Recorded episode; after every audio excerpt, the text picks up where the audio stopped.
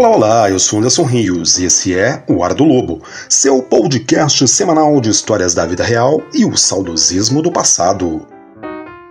Bem, antes de qualquer coisa, deixa eu te explicar o que é o Ar do Lobo.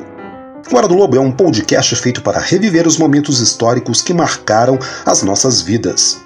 Aqui você vai encontrar histórias esquecidas, os programas de TV, os personagens que marcaram época, as músicas que embalaram uma geração, entrevistas, enfim, o Hora do Lobo vai recordar aqueles dias alegres e felizes da sua adolescência, onde a sua única preocupação era ser feliz. Esse é o compromisso do Hora do Lobo: recordar e te fazer pensar como foi bom o seu passado.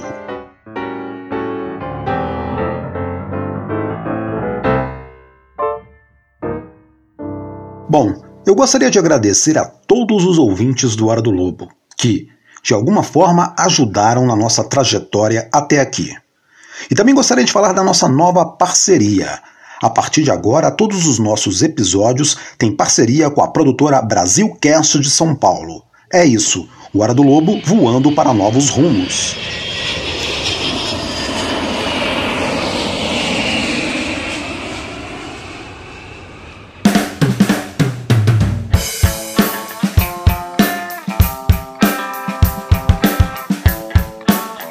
Essa é uma história verídica. Os fatos narrados, assim como as datas, são fiéis à narrativa.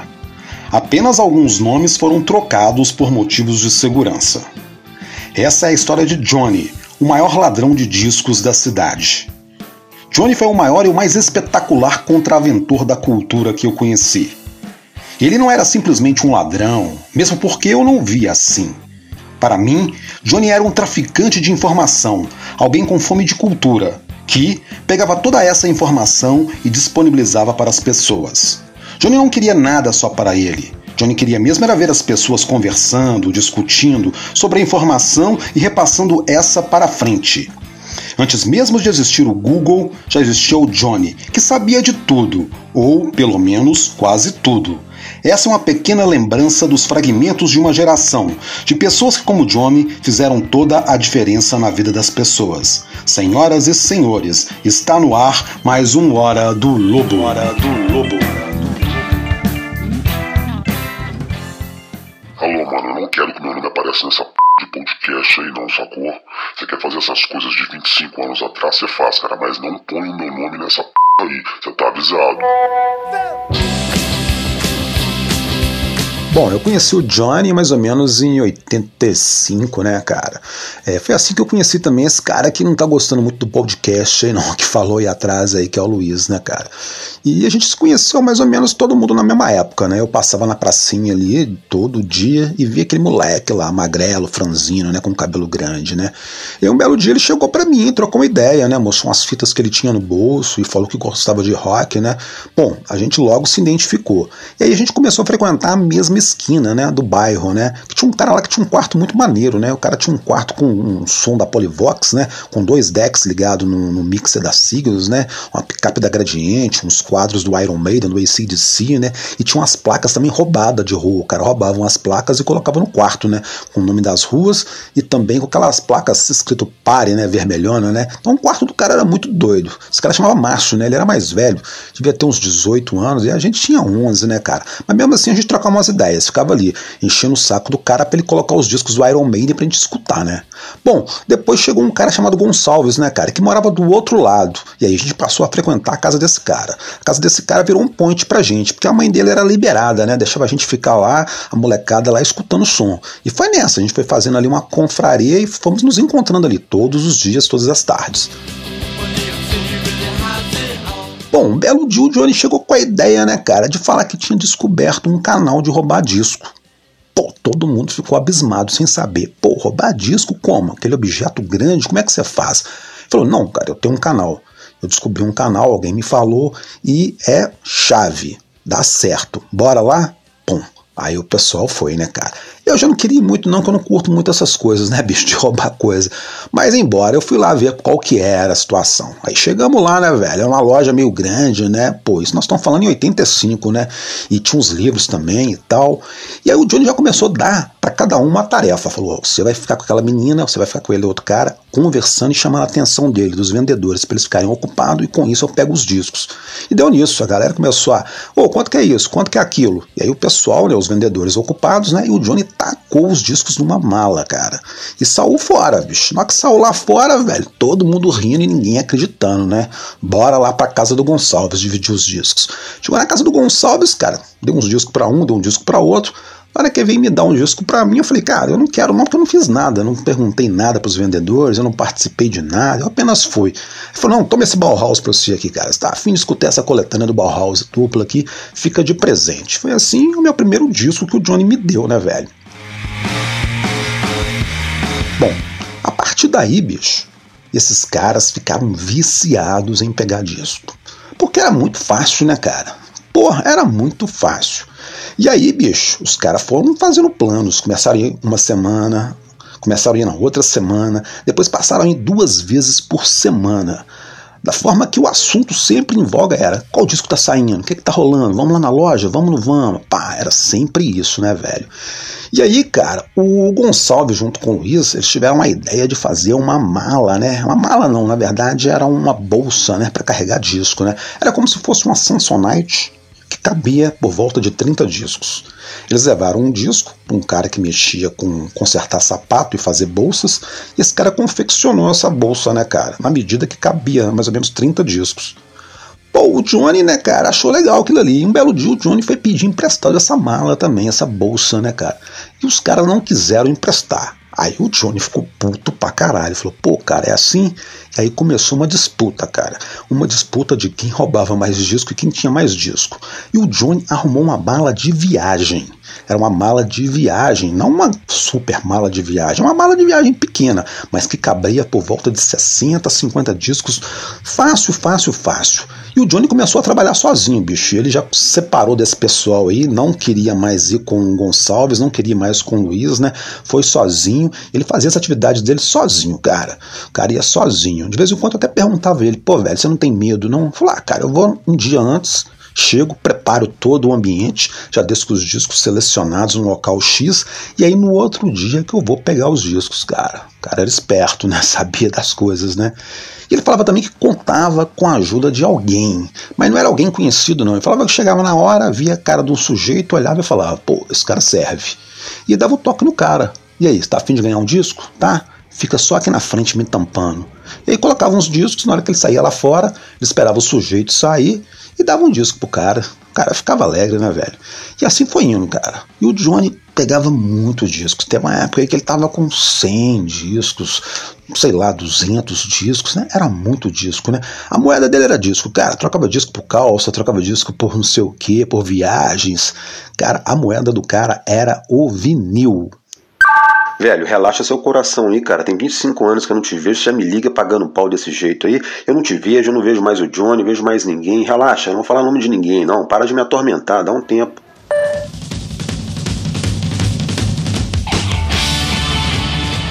A atividade desses caras foram crescendo, cara. Porque tanto o Gonçalves quanto o Luiz também estavam numa disputa acirrada com o Johnny. Então, assim, cara, era toda semana o pessoal disputava quem tinha mais discos na semana. E aí todo mundo partia para casa do Gonçalves, né? Que era tal confraria. De tarde chegava todo mundo com algum disco lá, né, cara? Com algum não, geralmente levava 20, 10 discos assim para escutar, né? Então foi lá que eu escutei The Church, né, cara? Joy Division a primeira vez, né? Bauhaus também, né?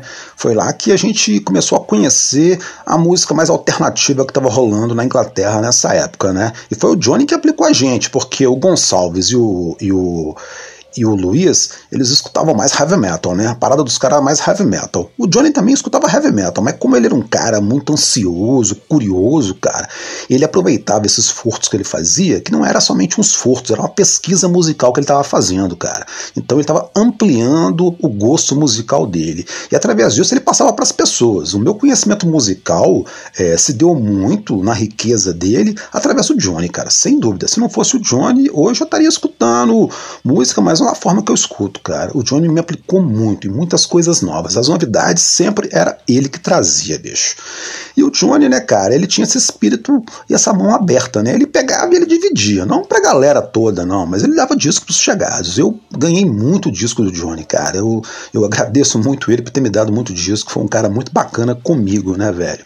Inclusive, chegou uma época que eu comecei a ter discos, né? E eu tinha até que explicar em casa de onde que chegava esses discos, né? Porque eu não, eu não trabalhava, né?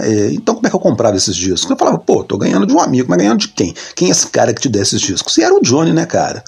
E aí minha mãe conheceu o Johnny. Falou pra mim, esse menino te dá disco como? Ele não trabalha também? Eu falei, ah, mãe, ele tem uns canal dele, né, cara? Ele conhece gente de gravadora, ele tá aí. Ele é um... Aí minha mãe acabava acreditando, né, velho? Então era isso, né? Mas o Johnny sempre teve esse coração e essa mão aberta, um cara super bacana.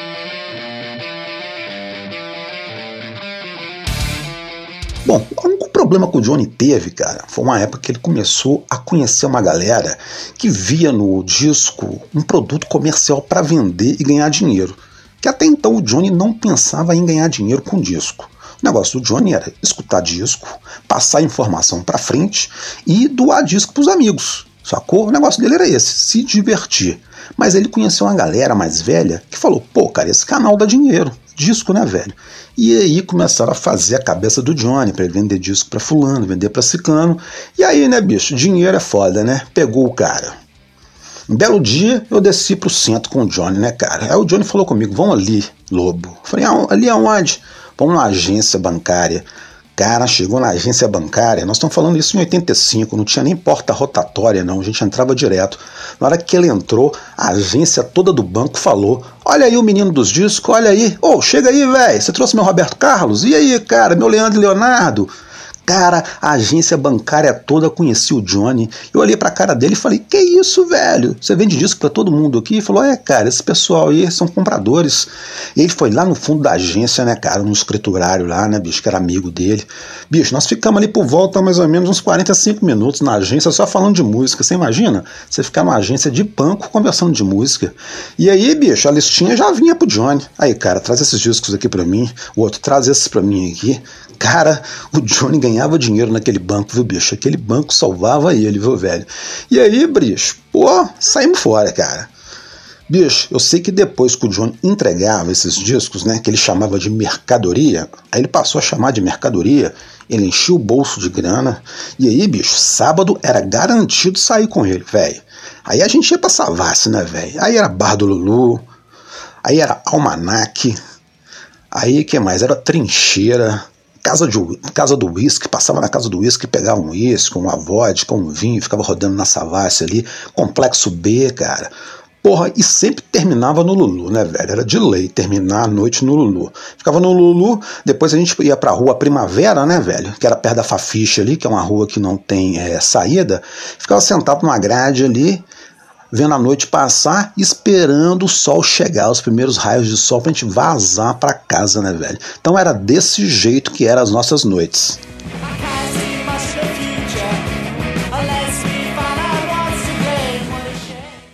Mano, eu não quero saber, você tá avisado, eu não quero meu nome nessa p. Já te falei, cara, eu espero não precisar te ligar de novo, cara.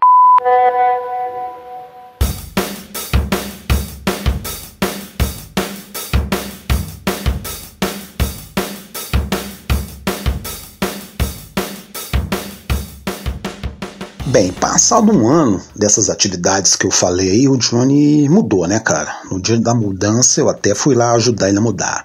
Tinha um caminhão de mudança lá, da, da Mitran Mudanças e tal.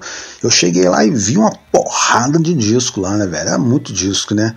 Era tanto disco que o Johnny ficou até mais preocupado com os discos do que com a mudança, né, bicho? Ele ficava coordenando os caras lá, que eram umas 5, 6 caixas lotadas de vinis, né? E ele falava: toma cuidado, os caras, pô, moleque, tem disco pra caramba, você é colecionador? Falou: sou, sou colecionador, põe esses discos ali, tomando o maior cuidado com os discos, né, velho? Pra ninguém roubar dele, você imagina, né? o cara já roubava, alguém poderia roubar dele, a preocupação do cara.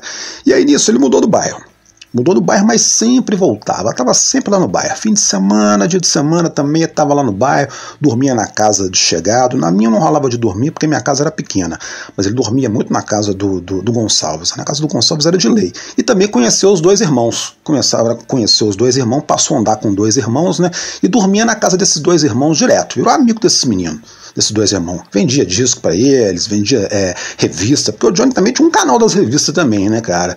É, tinha um canal de umas revistas importadas, Kerrang, né, cara? Guitar Player. Johnny era esperto, ele não ficava só nos vinil também, não. E nisso é, ele tinha mudado do bairro. Mas ele já estava muito preocupado, ele me falou, né, cara? Porque ele estava ficando mais velho e também tinha esse pessoal mais velho que eu falei que começou a vender disco, que não escutava música, mas vendia, gostava de ganhar uma grana. E esse pessoal era muito ganancioso, cara. E ele ficou pensando, pô, e se eu parar de pegar esses discos, esses caras vão continuar. E se esses caras forem presos? E aí? Vai vir em cima de mim. Cara, ele não achava uma solução, não. Ele falava, pô, então não adianta eu parar também, não. Mas aí ele queria parar, né, bicho? Mas aí aconteceu uma coisa com o Johnny. Nessa época, bicho, ia rolar o Rock in Rio 2, se não me engano. Tinha passado um tempo, né? De 85. Na verdade, eu falei um ano, mas é porque as datas, elas. É, datas mentem, né, cara? A gente acaba esquecendo as datas, né? Ainda mais eu, né? Tô ficando velho, eu tô com 50 anos. Mas me lembro que foi na época de 90, tinha passado alguns anos, na época do Rock in Rio 2.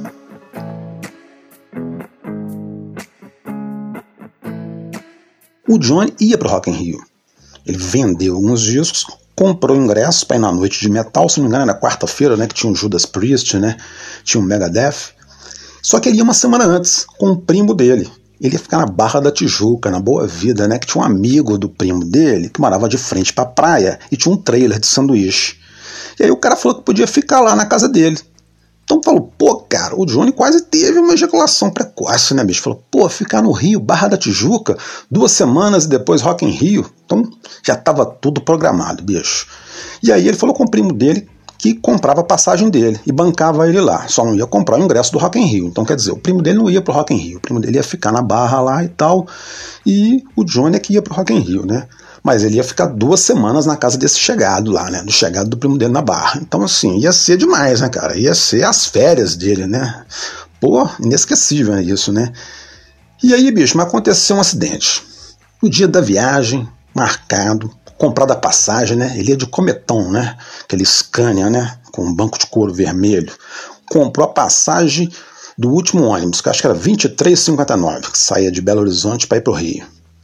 E aí, bicho, um dia antes, né, cara, nos preparativos da viagem, né, velho, tal, o cara cismou de levar uma garrafa de uísque. E falou, pô, vou levar um uísque. E aí foi no supermercado perto da casa dele, velho. E o cara com dinheiro, porque ele tinha dinheiro, ia ficar duas semanas lá, cismou de roubar um uísque. Colocou um uísque dentro da jaqueta, velho. E na, na hora que ele sai, segurança pega ele. Putz, e nisso já tinha um policial chegando também, né? Então formou, cara, aquele círculo e o Júnior assustado, ele nunca tinha visto isso. O cara começou a chorar, velho. Chorar, chorar, mas não adiantou. Algema. Algemaram o menino e levaram ele pra delegacia. Nessa época já tá com 18 anos. Aí, bicho, disse que chegou lá, o delegado olhou pra cara dele, olhou o ingresso do Rock in Rio, uísque, e perguntou para ele: Você gosta de, de, de, de, heavy metal, né? Você é metaleiro, né? Ele falou: É, eu gosto de música pesada. Ele falou: É, aqui você vai conhecer o pesado, você vai ser o pesado, desce com ele. E desceu com ele pra uma cela, velho. Aí ele disse que deu sorte, porque tinha um detetive lá mais novo que foi com a cara dele. O cara novinho, deve ter feito concurso público recente, né? O cara não tinha maldade da polícia. Falou: Pô, tô vendo que você é um menino bacana, de família e tal. Fica tranquilo, vai tudo se resolver. Eu vou te pôr nessa cela sozinho aqui. Ele tacou ele numa cela sozinho, porque outra cela tava lotada. E aí, bicho, assim que ele entrou pra cela, o pessoal da outra cela começou a perguntar a ele: E aí, do lado, você caiu com o quê? Ele falou: Com o quê como? Não, você caiu com o quê? Um 5-7, tal. Os caras começaram a falar nome de artigo, né, velho? E o Johnny não sabia nada, o Johnny era inocente. Ele falou: Pô, cara, eu não sei nome de artigo, não, cara. Eu, eu roubei um litro de uísque. Os caras: Pô, ah, isso é bobagem, velho. Só um uísque, você vai sair amanhã. Pô. Mas é o Johnny, velho, vendo aquela cela, aquele fechado lá, bicho, aquele trem sujo, fedendo, cara. O cara começou a chorar, bicho, ali o cara orou. Começou a pedir Deus para tirar ele dali. Pô, foi foda. Ele disse que foi os momentos mais difíceis da vida dele. E ele disse que a noite foi se aproximando, né, velho? E de repente o pessoal da cela do lado tinha um radinho, cara. E esse radinho falava as horas, de hora em hora, numa estação de rádio lá. E aí, bicho, quando deu o horário do ônibus dele, do busão dele pra ir pro Rio de Janeiro, fala lá, né, que era quase meia-noite, ele falou, porra, uma hora dessa eu, tinha, eu ia estar tá dentro do ônibus viajando, né, velho? Pra que que eu fui fazer essa merda? E aí ficou doido, né, velho? Porra, aí o cara chorou.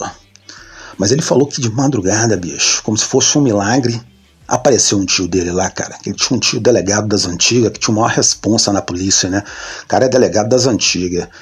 E disse que a delegacia estava toda fechada, de repente apareceu uma luz assim, o carcereiro abrindo e falando: É isso aí, doutor, ele está sendo bem tratado.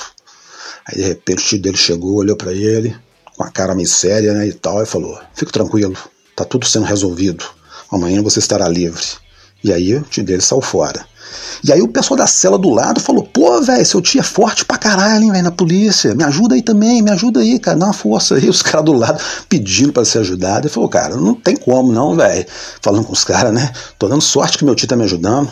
E aí, gente, no outro dia, o delegado chamou ele.